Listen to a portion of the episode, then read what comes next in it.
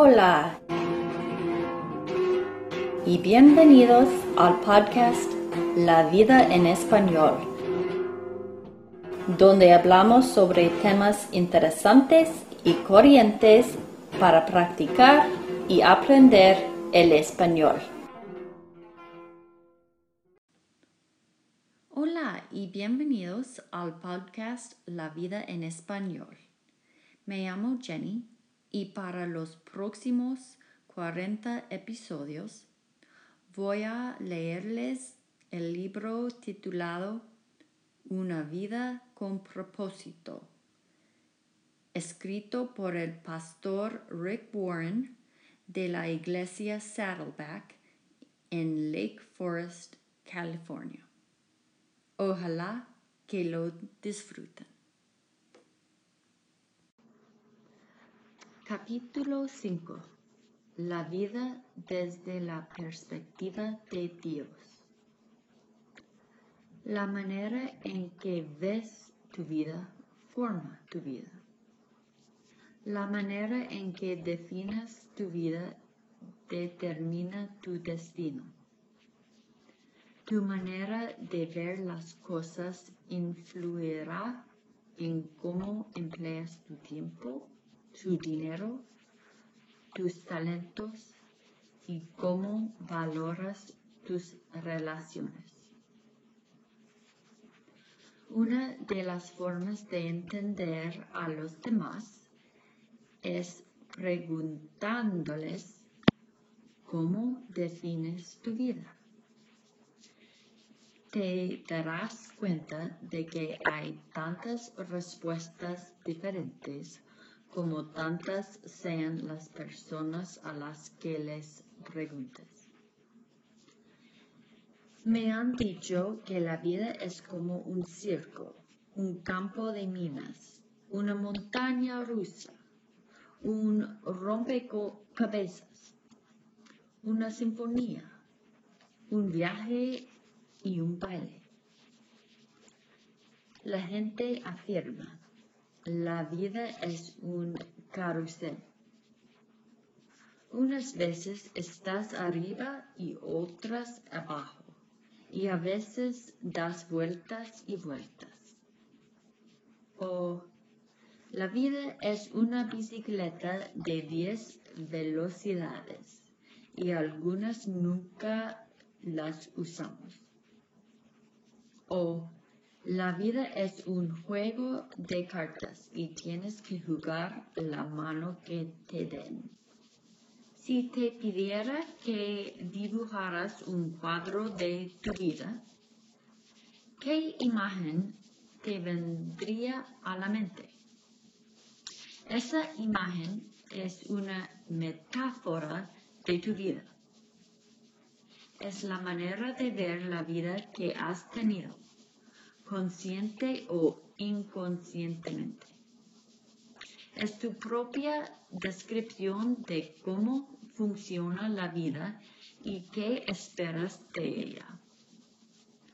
La gente expresa a menudo la perspectiva de sus vidas en la forma de vestir, las joyas, los automóviles, los peinados, los adhesivos en los parachoques e incluso los tatuajes.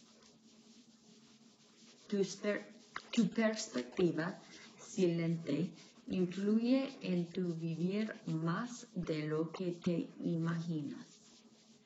Ella determina tus expectativas, tus valores, tus relaciones, tus metas y tus prioridades. Por ejemplo, si crees que la vida es una parranda, entonces tu valor primordial en la vida será pasarla bien. Si ves la vida como una carrera, le darás valor a la velocidad y es posible que siempre andes deprisa. Si ves la vida como un maratón, la perseverancia será valiosa para ti. Si la vida para ti es un deporte o una batalla, ganar será muy importante. ¿Cuál es tu visión de la vida? Es muy posible que bases tu vida en una imagen errónea. Para poder cumplir los propósitos que Dios tiene para ti, tendrás que cuestionar la sabiduría común y sustituirla por enfoques bíblicos de la vida. La escritura declara, no se amolden al mundo actual, sino sean transformados mediante la renovación de su mente. Así podrán comprobar cuál es la voluntad de Dios. La Biblia nos ofrece tres enfoques o metáforas que nos enseñan qué es la vida desde la perspectiva de Dios. La vida es una prueba, una fideicomiso y una asignación temporal.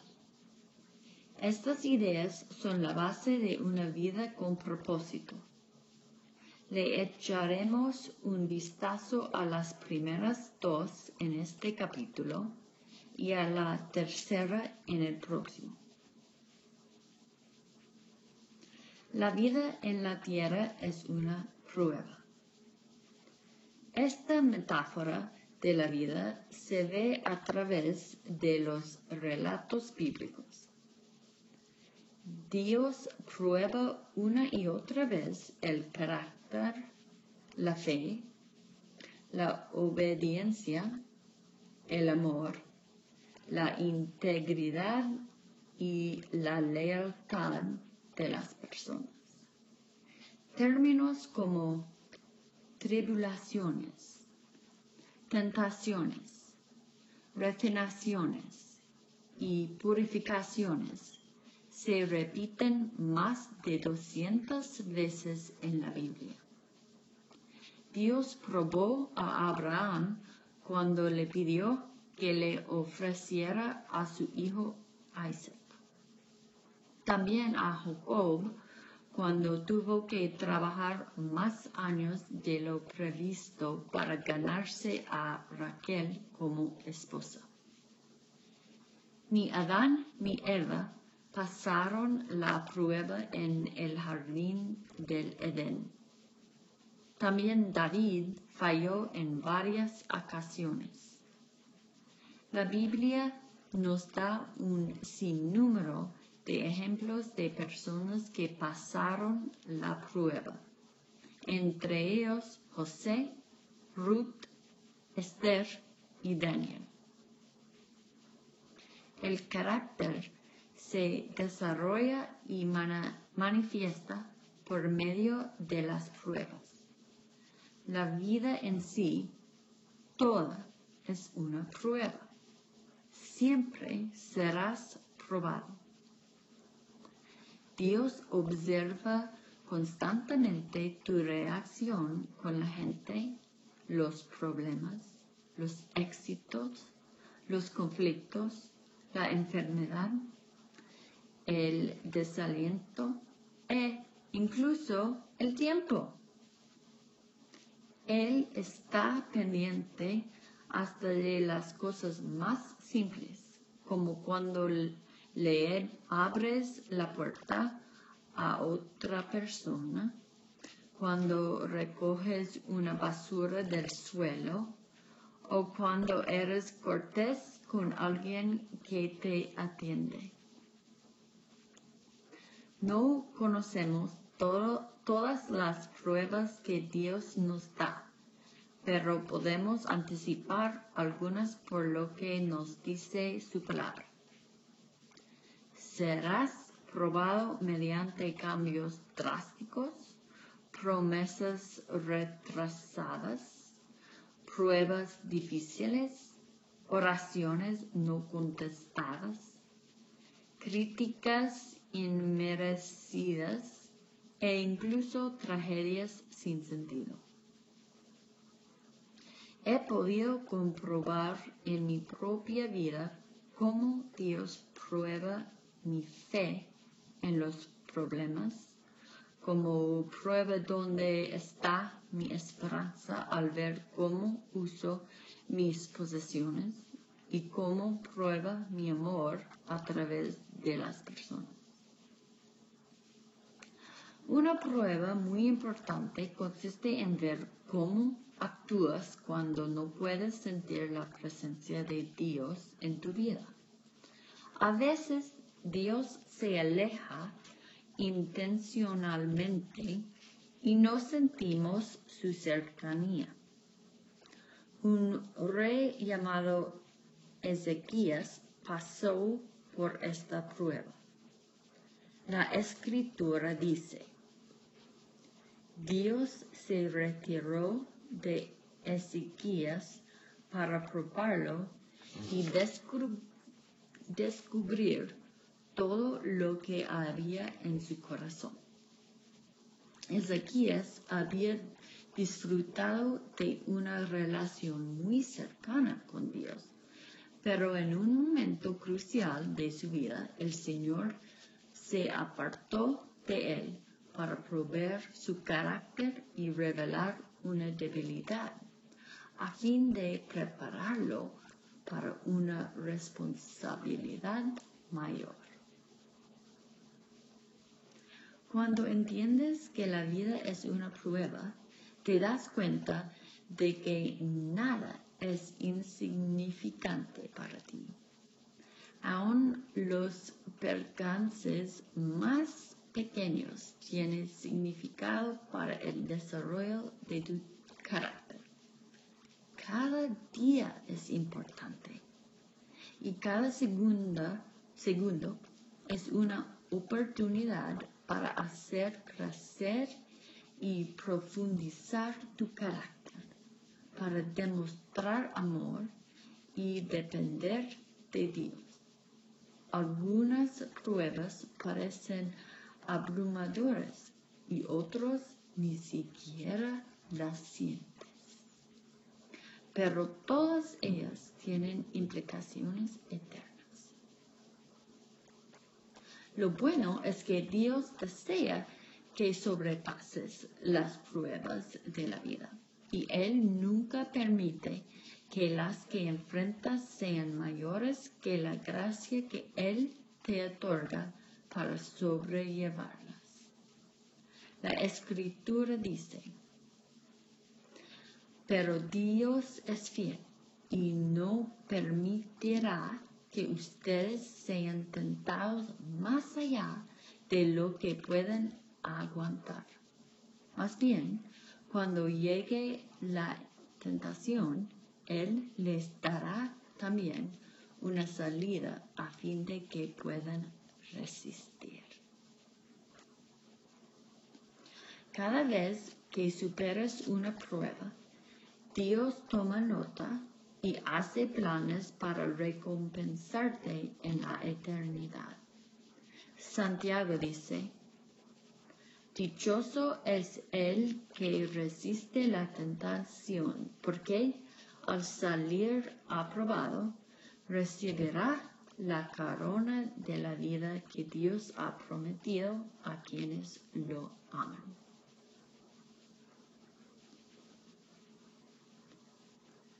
La vida en la tierra es un fideicomiso. Esta es la segunda metáfora bíblica en la vida. Nuestro tiempo en la tierra, nuestro ímpetu, inteligencia, oportunidades, relaciones y recursos son todos dones que Dios nos ha confiado para cuidar y administrar. Somos mayordomos de todo lo que Él nos da. Este concepto de mayordomía comienza cuando reconocemos que Dios es el dueño de todos y de todo en la tierra. La Biblia afirma, del Señor es la tierra y todo cuanto hay en ella, el mundo y cuantos la habitan. La verdad es que no poseemos nada en nuestra breve estadía en la tierra. Dios nos presta la tierra mientras estamos aquí. Era propiedad de Dios antes que llegaras y se la prestará a otro cuando mueras. La llegas a disfrutar por un tiempo. Cuando Dios creó a Adán y a Eva, les entregó el cuidado de su creación y los nombró administradores de su propiedad. La escritura dice, y les dio su bendición. Tengan muchos, muchos hijos, llenen el mundo y gobiernenlo dominen a los peces y a las aves y a todos los animales que se arrastran. El primer trabajo que Dios les dio a los humanos fue administrar y cuidar las cosas de Él en la tierra. Este papel nunca ha sido abolido es parte de nuestro propósito. Todo aquello que disfrutemos debemos tratarlo como un encargo que Dios ha puesto en nuestras manos. Su palabra dice, ¿qué tienes que no hayas recibido?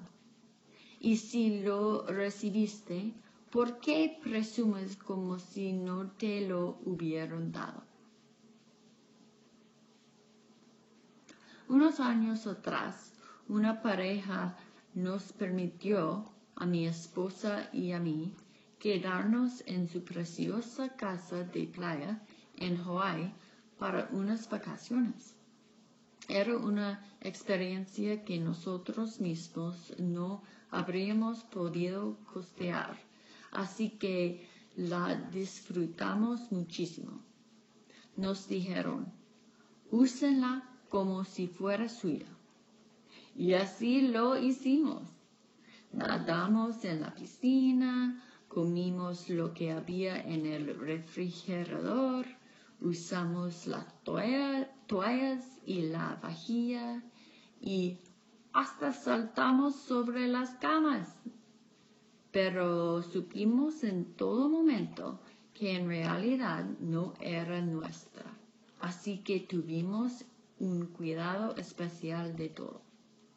Disfrutamos de los beneficios de usar la casa sin poseerla. Nuestra cultura dice, si no es tuyo, no lo cuides. Pero los cristianos vivimos bajo otra norma. Como Dios es el dueño, tengo que cuidarlo lo mejor que pueda. La Biblia afirma, a los que reciben un encargo se les exige que demuestren ser dignos de confianza. Jesús en muchas ocasiones se refirió a la vida como un encargo que se nos ha entregado y narró muchas historias para ilustrar esta responsabilidad hacia Dios. En el relato de los talentos, un hombre de negocios confía sus riquezas a sus siervos. Al regresar, evalúa la responsabilidad de cada siervo y los recompensa equitativamente.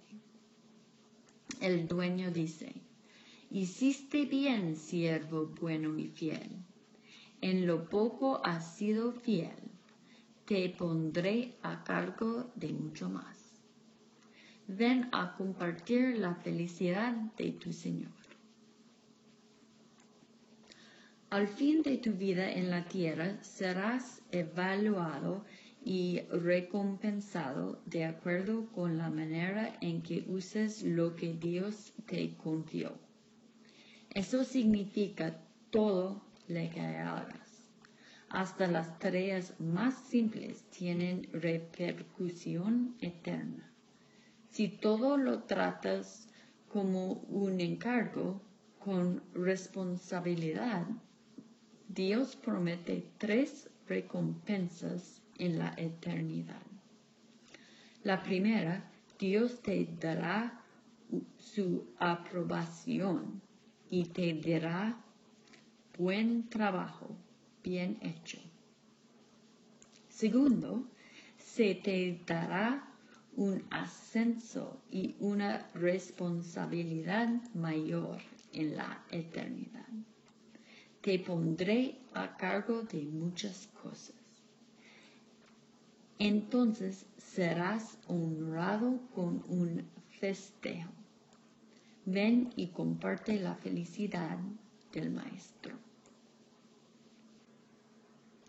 Mucha gente no logra darse cuenta de que el dinero es ambas cosas, una prueba y un fideicomiso de Dios. Dios usa las finanzas para enseñarnos a confiar en Él. Y para mucha gente el dinero es la prueba más grande de todos. Dios observa cómo lo usamos para probar qué tan confiables somos. La Biblia dice, si ustedes no han sido honrados en el uso de las riquezas mundanas, ¿quién les confiará las verdaderas? Esta es una verdad muy importante.